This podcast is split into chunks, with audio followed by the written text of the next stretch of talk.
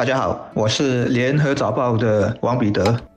各位听众，大家好，我是新民日报的朱志伟。从明年一月十五日起，也就是两个多星期后的时间，未完成接种的员工将禁止进入工作场所。也就是说，如果你还没接种，那么你将不准到你的工作地点上班。或许你会问，那我可以居家办公吗？这个问题或许应该由你的雇主回答比较直接。但总之一句话，如果你还没打疫苗，而且不是因为各种健康的理由不能打，最好的方法就是去接。种，因为世界各地的数据已经显示，不管是之前猖獗的德尔塔病毒，还是现在开始肆虐的奥密克戎毒株，三剂的 mRNA 都能提供较好的保护，不会防止你不会得病毒，而是防止得到重症。而截至圣诞节，我国共有五百四十六人染上奥密克戎，而他们的症状都是轻微的，没有一人得重症或者是需要输氧。疫苗的好处。就摆在眼前。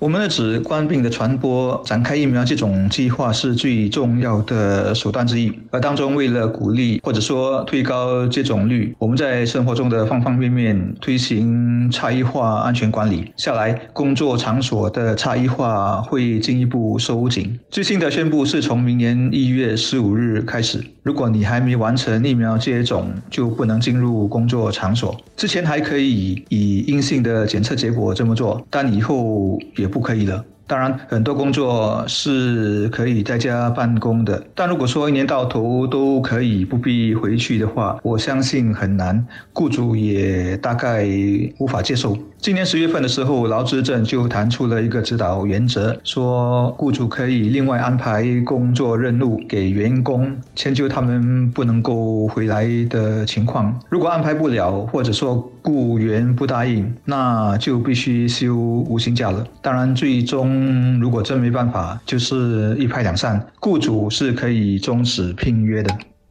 目前，我国已有八十七八千的人口完成两剂疫苗，而其中又有三十六八千已经打完第三剂的加强剂。而五至十一岁人口施打疫苗工作已从昨天开始展开，家长的反应相当热烈。而如果我们也能尽快的完成这个年龄层的接种，那么我国接种率超过九十八千将不是一个梦。这也应该让我国成为全世界接种疫苗最高的国家。然而，回到劳动人口，虽说本地九十八八千的劳动队伍已经接种，然而还没接种的人数还是有约五万两千人，而这当中有大概六千七百人是六十岁及以上的员工。除了少数人是因为健康理由没有打疫苗，我其实更有兴趣知道，一般健康的人，尤其是六十岁以上的人士，为何要拒绝打疫苗？是因为由始至终都不相信疫苗的作用吗？还是因为有？个人的阴影，怕打针。我想这些还未接种者应该都有被人劝说要去打疫苗，最后还是选择不打。但我们不应该放弃，需要继续的向他们劝说。能多有一人打疫苗，社区就多一层保护。这样的努力是应该继续的。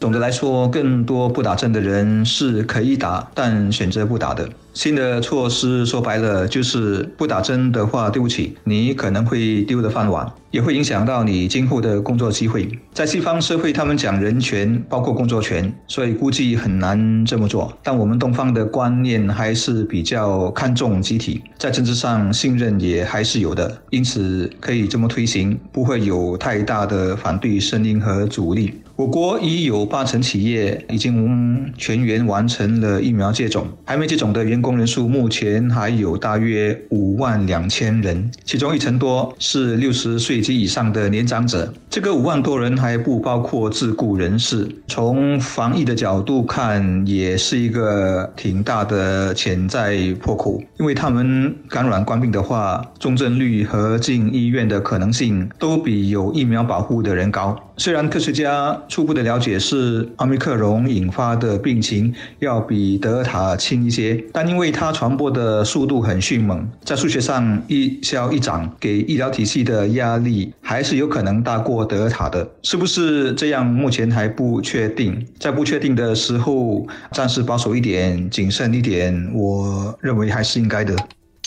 另外，我也听到另外一种声音，说为何要用这种近乎强迫的方式，让人没得选择，不得不去打疫苗？其实问题要从两方面来看的。如果我打了疫苗，可是我的同事没有打疫苗，和我一起上班，谁如果不小心得了病毒都不好。尤其是没有打疫苗的人，如果因为病毒而得重症，那又要怪谁？谁需要承担这样的责任？另外，已经打了疫苗的超过八成的人口，为什么又需要为？小撮人的不打疫苗而买单呢？所以什么叫公平？公平的定义应该是大家都在同一个起跑点上。如果有人还是选择不打疫苗，他就应该要付出相应的禁足的代价。一些地方，尤其是人多的地方，不能去就是不能去。新措施要保护医疗体系是一方面，第二方面是我们也必须最大限度的保护我们的工作场所，因为工作场所一旦出现了感染群，影响到的不只是老板和公司的经济利益，还包括所有雇员的就业和收入。所以说到底，拒绝打疫苗是个人的选择，没错，但从结果看，它又关系到众人。你说你得了病了，自己辛苦是自己的事，但医院收治了太多的你。挤压掉了非冠病的其他患者的资源，或者说造成了周围的人也必须隔离，业务必须暂停，那就有扩大的负面效应了。这个个人权利和大众利害关系的两难该怎么去平衡，是每个社会都必须去思考和解答的。其实差异化管理不止在邻里，在职场会有怎么去观测，要观测到什么地步的问题。下来我们的小学生也要打疫苗了，也会有家长哪怕是少数会选择不让他们的小孩子打。那学校里头同样的也会有差异化管理的高难度的问题得。解决说极端一点，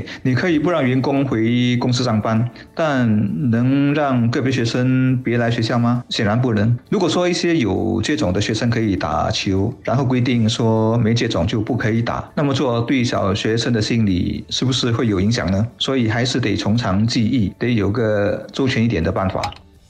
我们目前的防疫情况不错，基本上已经快要脱离德尔塔病毒，但心思却必须放在如何进一步的防堵奥密克戎病毒。有两个族群是必须密切关注的，一个当然是年长者。就算打了疫苗的年长者，我们目前也还没有完全掌握他们如果感染上奥密克戎病情的各种数据。欧洲，包括昨天在澳洲出现的，虽有零零星星的死亡例子，但缺乏资料看出什么端倪。但有一件事，现在已经获得世界卫生组织的证实，那就是奥密克戎的传播率比德尔塔快很多，而这个高传播率是可能会对社会造成大患的。试想想，如果前线人员，包括医院还有服务业人员，大规模的受到感染，虽不会造成死亡的例子，但都需要隔离。那么多人要隔离，势必造成社会上的不便和不安。所以，一些职场如医院、疗养院、安老院，甚至学前教育中心等，都是需要密切关注的场所。当想到这些时，我们还要以为个人的因素不打疫苗，真的只会是一个人的。问题还是整个社会的问题。